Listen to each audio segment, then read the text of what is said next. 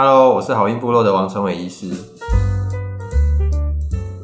哦，前阵子有一个好消息哦，就是那个志玲姐姐她四十七岁超高龄怀孕顺利生产的消息，就给很多这个备孕中啊，或是在疗程中，或是很想要怀孕很久的人带来很多希望跟信心。那我自己看到这个新闻也是觉得很开心。我自己遇过的个案啊，跟大家分享，这个最高龄自然怀孕是四十六岁，那试管最高是自自己的卵是四十七岁，但是她后来流产。根据台湾卫生署公布最新的全国资料啊，这个高龄妇女用自己的卵子哦，她四十五岁以上就算是做试管婴儿，她试管婴儿的怀孕率只有百分之五。而且哦，这个活产率哦，就是真的生下这个健康的宝宝的机会哦，也只有百分之一到二。所以今天我们这一集哦，就来跟大家聊聊这个超高龄的怀孕到底要怎么做哦，还有要注意的事项、疗程哦，跟其他夫妻有什么不同？还有就是说，最后是我自己对于超高龄怀孕的一些想法。超高龄的定义是什么？是四十五岁以上叫超高龄啊，哈。啊，其实啊，在我心中啊，四十岁以上我就觉得已经算是高龄了哈。所以大家，你只要开始四十岁以后啊，就已经要非常注意，如果还想怀孕的话，事实上都要很积极啊哈。那我们来看一下这个自然怀孕率是怎么样哈。这个三十岁以前的女性，如果她每个月要自然受孕的成功率大概是二十五 percent。好啊，如果你是三十到四十岁的话哈，大概就是十 percent 每个月哦齁。当然，如果是三十、三十五岁，是可能会稍微高一些哈。反正就是从二十五啊，慢慢、慢、慢慢降到百分之十每个月。那四十五岁以上的话，它自然的怀孕率不到百分之一啊。什么意思？也就是说，呃，一百对四十五岁以上的夫妻，大概就可能有一对左右会怀孕了。哦，这个跟我临床上的观察差不多齁。我每一年哦，大概看看这么多呃想要怀孕的个案哦。差不多就是一年一对，四十四到四十六岁，好，自然怀孕哦，可能一年就这么一对自然的，也就是说，可能中间有九十九对，要不就是没办法怀孕，要不就是要靠一些啊比较先进的技术，像是试管这一类的，才有办法达到比较高的怀孕的机会。那这个女性年纪跟怀孕率的关联哦，主要都还是跟这个卵子数量跟品质有关啊，哈。我们在讲超高龄这件事情的时候，大家要理解哦哈，就是说，你到五十岁的时候，在台湾女性啊，平均就是五十岁就会停经了。也就是说，四十五到五十岁这个阶段是一个呃卵巢已经接近要接近它生命周期的尾声，它开始要休息的一个阶段。所以呢，卵子的数量一定是很少。什么样叫做少？哦，就是年轻人可能一个月会准备个十到十五颗在那边的基础滤泡。但是呢，超高龄的话，可能就是一个月都大概都是一颗两颗，就已经很厉害。如果看到三五颗，那个是超级了不起的状态哦。那它的品质哦，一定也是下降。根据一些数据的统计啊，齁，在四十四岁、四十五岁的时候，如果你有一百颗卵哦，大家猜猜看，你的活产率会是多少？其实也不到百分之六十哦，就了不起就百分之五十，就一百颗。那五十颗的话呢，可能这个活产率就只有百分之二十五左右而已。可是你想想看，怎么这个这个每个月才一颗卵啊？所以当然是不可能透过取卵的方式去达到一百颗或是五十颗哈。我觉得四十五岁以上如果可以取卵哦，拿到十颗，我就已经觉得很厉害了。而且可能这中间就要花一整年的时间才有可能拿到十颗卵哈。所以十颗卵计算起来的活产率就。就跟我们刚刚讲一样，就差不多百分之一到二了，大概就是这样子而已。也就是说，一百对夫妻哦，大概就只有啊、一两对夫妻最后有办法成功哈。那接下来是大家会很在意的，就是这个子宫的状态啊，哦就是说，诶，这子宫会不会老化啊？它很老了，子宫能不能用？我倒觉得这个还好，子宫的状态啊，是你可能到六十岁、七十岁都还有机会可以生，只要子宫本身没有太大的问题。你不要让它萎缩得太小的话，其实子宫是都可以用的哦。有一个很经典的实验是这样子的：高龄五十岁的女生，然后呢，她用她自己的卵，怎么样都不会怀孕。但是呢，她一旦去借卵了，有一个年轻的卵，然后是一个年轻的胚胎，她一放下去，马上就怀孕，而且都可以顺利生下来。这告诉我们什么事情？就是说，其实。呃，真正决定会不会怀孕的关键，在于年纪造成的胚胎的染色体的变异，跟子宫的状态其实没有太大的关系。然后，所以这个子宫本身是不会有太多呃老化的因素在那里。接下来哈，就是这个身体的机能的部分哦，我觉得在在高龄的部分是最大的影响，应该是体力了。所谓体力就是心肺功能哦，因为大家知道在怀孕的过程里面，其实心脏跟肺脏的负荷是很大，而且它会生理性的增加这个心脏的输出量啊。原因很简单嘛，因为你有宝宝啊，所以这个宝宝本来就需要比较多的血液跟氧气。哦，就不是一个人嘛，哦，所以突然就是身体要供养两个人的能量，两个人的氧气，哦，两个人的血流，哦，所以本来这个怀孕本身这个体力跟心肺功能就是一个负荷。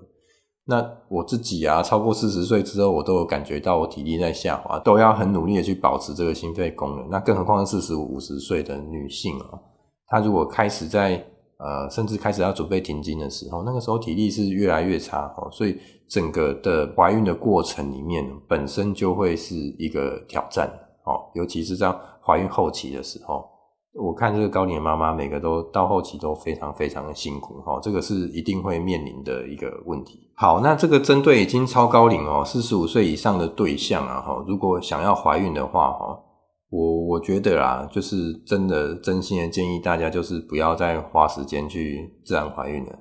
哦，应该要直接找生殖科医师帮忙了。而且啊，这个如果你当初是年轻的时候有冻卵的话哦，也可以直接就要拿年轻的时候冻的卵出来用哦，受精了哦。最近我有一个个案，他他四十四岁才才结婚啊，啊，他刚好那时候三十六、三十七岁有有冻卵哦，所以就是拿这个。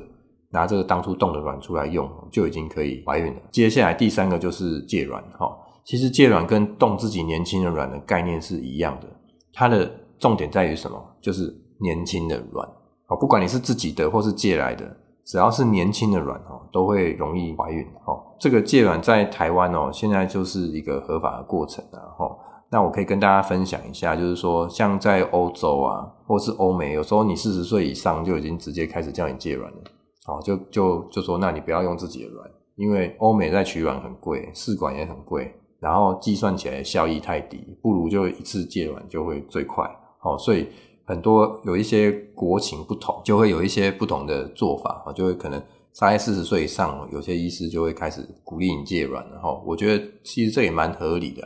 只是说借卵这件事情是要心理上面要可以接受，很多人他是。没有办法接受，就是说，哎，自己肚子里面跑出来的小孩没有带自己的 DNA，这样，哦。那在台湾哦，借卵是有一些限制的，然后是不能够去选一些长相啊、学历啊，还有自己跟自己像不像，哦。我们大概就是只会规定，就是说，哎，第一个血型啊、肤色，哦，还有人种要一样，你总不可能黑人生成白种人这样子不行，哦。所以它其实是有一个呃很初步的筛选，哈，但是后面。后面是没有办法再知道更多的啦，哈。如果想要再知道更多的这个借卵的讯息，就是说这个卵源是哪里来的，基本上在台湾是不行的，在美国啊是是可以哦，知道说是谁，甚至你想要挑学历啊这些都可以。借卵的费用啊，大概目前都是介于四十到五十万中间啊一次。讲到这个费用，就是说要稍微比较一下这个呃，如果你是高龄取自己的卵的话。其实现在取卵也蛮贵的，大概随便取一次可能就要十五到二十万，所以五十万可能只够你取两三次卵，搞不好就是这么三颗卵而已。哦，所以这个这个算一算算一算这个呃效益哈就不会那么高了。很多人会在意说，那我借卵到底跟谁长得像还是不像啊？就是反正都会像先生啊，哈。然后再来是大部分的借卵的夫妻哦，就是都只会有呃先生跟太太自己知道而已啊。哦，其实。公公婆婆不会知道，哦，所以你会发现，哎，那个公公婆婆只要是生下来之后，公公婆婆都会超开心的，因为他就像自己儿子嘛，哈，所以就会觉得说，嗯，很好。而且在超高龄的时候怀孕，然后常常在家里都是会被当宝，哦，因为不是只有我们知道说很难而已，其实大家都知道说超高龄怀孕是一件很难的事情，哦，所以如果当你是超高龄，然后肚子都大起来的时候，你没有人会去问说这到底是借卵还是不是的这件事情，根本就不会有人去问。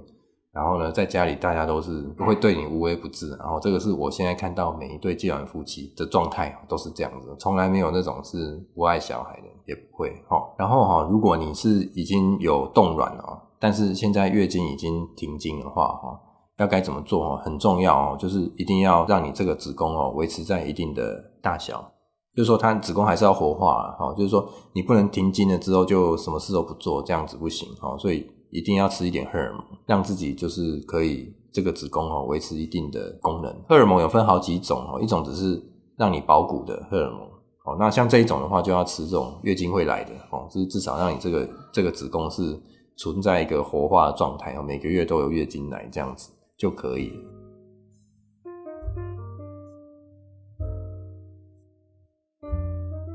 接下来哈，这个呃，我跟大家讲一下哈，这个为什么这高龄会容易流产呢？还有一些高龄在怀孕的时候要注意的状况哈。第一个哈，这个为什么高龄会容易流产啊？是因为主要还是因为这个呃胚胎本身啊哈染色体异常的几率比较高，所以有时候啊在四十岁以上啊，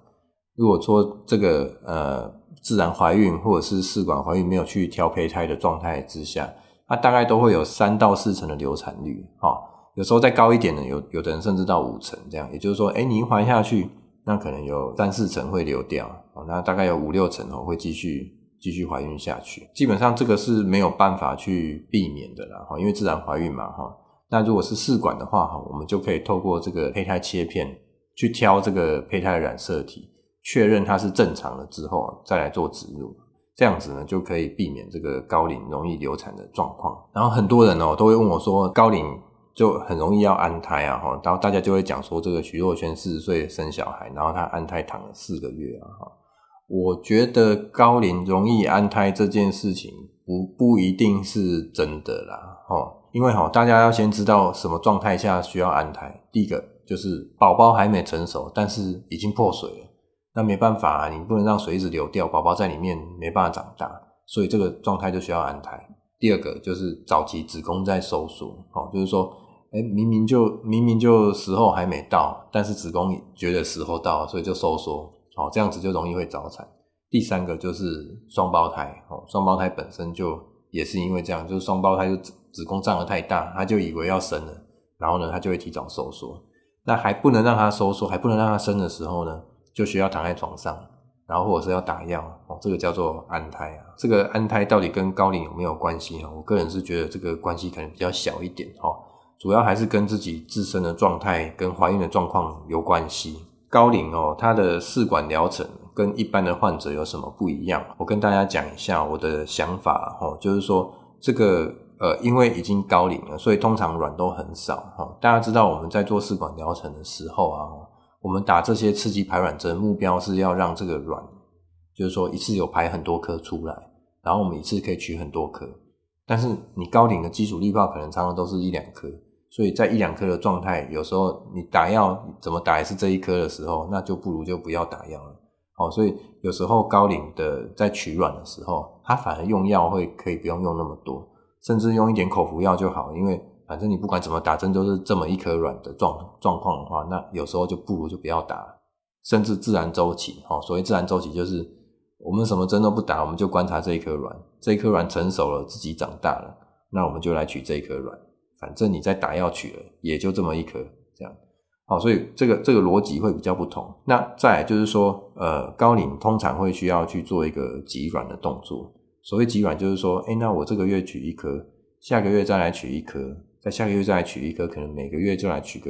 几颗，然后呢，呃，有的人会选择说，那我取了取了五到十颗之后，再一起受精，或者是每一颗都受精，再把它冷冻起来，最后再来做一次性的植入。哦，为什么要这样子？比如说，我们积了很多，如果有挤到四颗胚胎的话，哈，这四颗胚胎再一次植入，这样子比较可以增加植入的怀孕率。而且我前面不是讲嘛，这个有时候怀下去还会流产啊。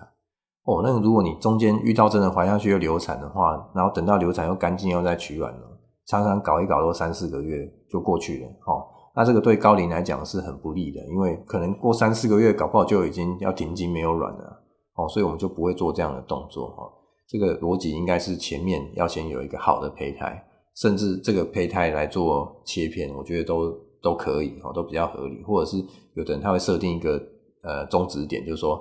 好，那我就是取掉五颗，我那我后面我这辈子就不要取了，那我就这五颗就来植入，那你也不用也不用切片的，反正我们就是这几颗就来就来植入这样。有的人是说，好，那我取三次，剩下的呢，如果真的没有的话，那就准备借卵。我觉得这个策略是蛮好的。我常常会提醒我我自己的个案啊，就是说有小孩跟没小孩是差很多的哦，尤其是在求子的过程里面，肚子有大起来还是不一样。所以在可以如果可以接受借卵的状态之下，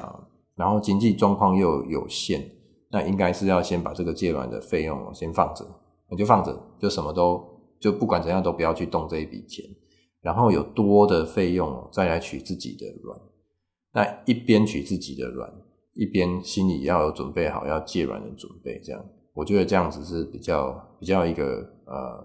最后会成功有效益的做法哦。那所以这个会依据每个人的状态不一样哦，会做不一样的选择跟建议。这样，如果是超高龄又一直失败啊，但是也没办法接受借卵的话哈，我会建议大家哈，大概最多到四十五、四十六岁，应该就差不多，不要再继续尝试。前面我有讲嘛，哈，就是还是会有人四十六岁自然怀孕啊，哈，我听过最高的自然怀孕是到四十八、四十九岁都还有人自然怀孕，因为你想哈，就是我们我们试管取卵也是取那么一颗嘛，那反正你每个月都还会继续排卵，那不就不如每个月积极去呃看日子同房也好啊，或是就吃吃排卵药这样子，我觉得就好了哈，因为到后面那个试管效益会很低，也就是说。取到卵数太少，然后花费会太高，所以我觉得大概四六顶多四十七就应该差不多要终止了。另外一个想法是什么？当你四十五、四十六、四十七岁，如果想怀孕还没有怀孕的话，那也应该要赶快怀孕了，因为到五十岁再生小孩，那真的太累。再来是你小孩生下来，有些人都会觉得说，那已经是要当阿嬷的年纪了，所以那个对于未来小孩的发展也是一个要考量的问题，还有自己到底有没有体力要带小孩。所以我觉得大概四五四六就就应该要有一个决定哦，这样子会比较好一些啊哈。当然有一些人比较特殊的，就是说哎比较晚婚到五十岁才结婚，这个就另当别论了哈。这个超高龄怀孕它的呃产检项目哈跟孕妇是不会差太多啦，就是说呃三十四岁以后啊就要开始羊膜穿刺了哈，所以这超高龄的怀孕也一势必是一定要羊膜穿刺哦，确定这个宝宝啊是正常的。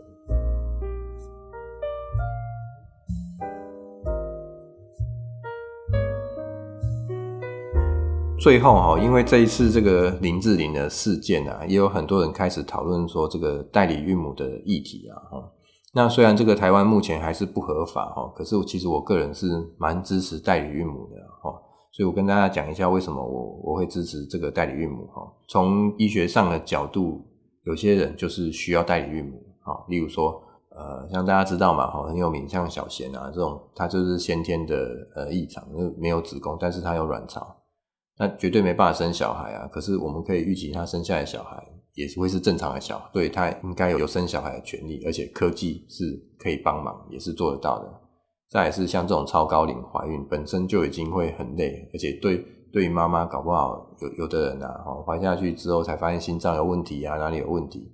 哦，那个后面问题真的是很多哈，所以代理孕母就可以解决。那例如说，像有的人是子宫内膜，比如说有那种早期子宫内膜癌啊，子宫内膜有病变，或者是说她子宫哦，有些人长了肌瘤或者是肌腺症，因为开刀就根本子宫就已经坏掉，被破坏殆尽，或者说他去刮过子宫，根本子宫就不适合受孕。像这种个案，像在台湾哈，就会进入一种循环。什么循环？就是一直取卵，然后明明胚胎很漂亮。但是你就把它放到一个不适合、不好的环境，再怎么放，它就是不会怀孕。但是却因为法规的关系，所以它就是没办法怀孕这样。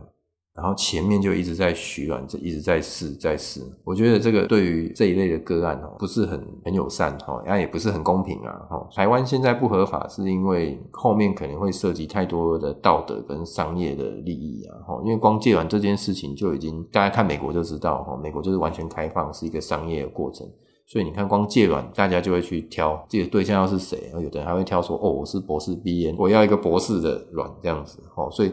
大家对于优生这件事情都还是很在意啊，那长相啊、身高这就不用说了哈，这常常都会是一些很多人会提出的要求啊哈，所以你可以想象哈，这个代理孕母啊，就是也会有一样问题，大家一定会去看说，那这这个孕母是谁？他们有没有一些不良的习惯，像什么抽烟啊、吸毒啊这些这些问题，到底会不会有？没有人知道嘛哈，所以他他在法规上面哦，需要更严谨的去规范。才有可能真的会实现的。有有的人就问我说：“啊，这个吸烟吸毒会不会传给胎儿？”我我觉得也会啊，哦，这一定会的嘛。有的人会问我说：“啊，如果那个代理孕母有一些遗传疾病啊，像是心理状态不大好，比如说有忧郁症，会不会传给小孩？”目前应该是不会啦，哦，这一类的问题比较不会传给小孩，因为小孩本身还是要看他的这个基因的，哦，因为代理孕母这个基因就是你的嘛，哦，所以生下来一定会像。那这个这个小孩生出来。会长得像代理孕母吗？事实上也不会啦，哈。